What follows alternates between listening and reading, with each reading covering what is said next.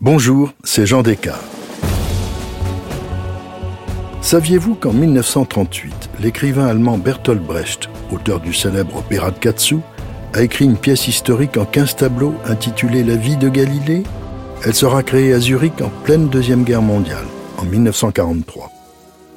L'œuvre est calquée sur le comportement du savant qui n'a jamais sacrifié sa personne ni son confort matériel à son honnêteté intellectuelle. En effet, Galilée est l'homme qui a abjuré ses découvertes dérangeantes pour l'Église plutôt que de sacrifier sa vie. Il s'est donc trahi lui-même, sans doute pour pouvoir achever son œuvre. Au moment où il travaille sur sa pièce, Brecht se trouve au Danemark. En même temps, il apprend la puissance considérable de l'atome. On pense alors encore que l'atome n'apportera que des bienfaits à l'humanité. Sauf que, en 1945, c'est Hiroshima.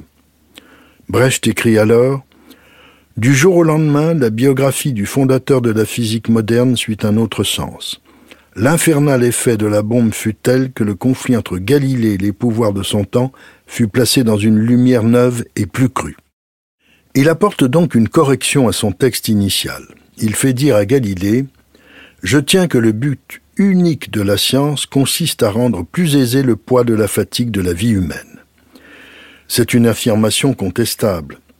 Si la science, par ses innovations, peut parfois alléger les tourments des hommes, ce n'est pas son seul but.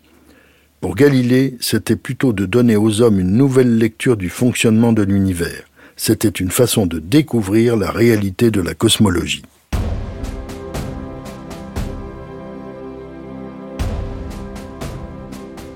Mais comme Brecht était totalement traumatisé par la bombe de Hiroshima, il fait encore dire à Galilée La coupure entre les savants et l'humanité peut un jour devenir si profonde que votre cri de triomphe devant votre nouvelle conquête pourrait recevoir pour réponse universelle un cri d'épouvante. Là, Brecht va encore trop loin. Galilée n'avait pas fait une découverte qui pouvait nuire à l'humanité. C'était juste une remise en question qui touchait essentiellement les dogmes de l'Église. Il fallait que l'Église s'adapte, ce qu'elle n'a pas manqué de faire après un tel bouleversement. On pouvait désormais dire que Dieu avait créé l'univers sans que la Terre en soit forcément le centre. Pour l'atome, c'est une toute autre histoire. Brecht oublie que tous les savants qui ont travaillé sur ces questions, à commencer par Pierre et Marie Curie, ont très vite compris que les matières radioactives pouvaient servir à soigner, mais pouvaient aussi se révéler dangereuses à haute dose et provoquer brûlures, cancers et maladies diverses. À la génération suivante, quand il s'est agi de la fission de l'atome, toutes et tous, quelle que soit leur nationalité, ont compris les potentialités effroyables que leur découverte entraînerait. Ils ont eu des cas de conscience. Mais les pressions politiques et la course à l'atome étaient un tel enjeu qu'ils ont été fortement encouragés à continuer. Bertolt Brecht avait utilisé Galilée pour défendre son point de vue pacifiste. Galilée ne méritait pas ce traitement.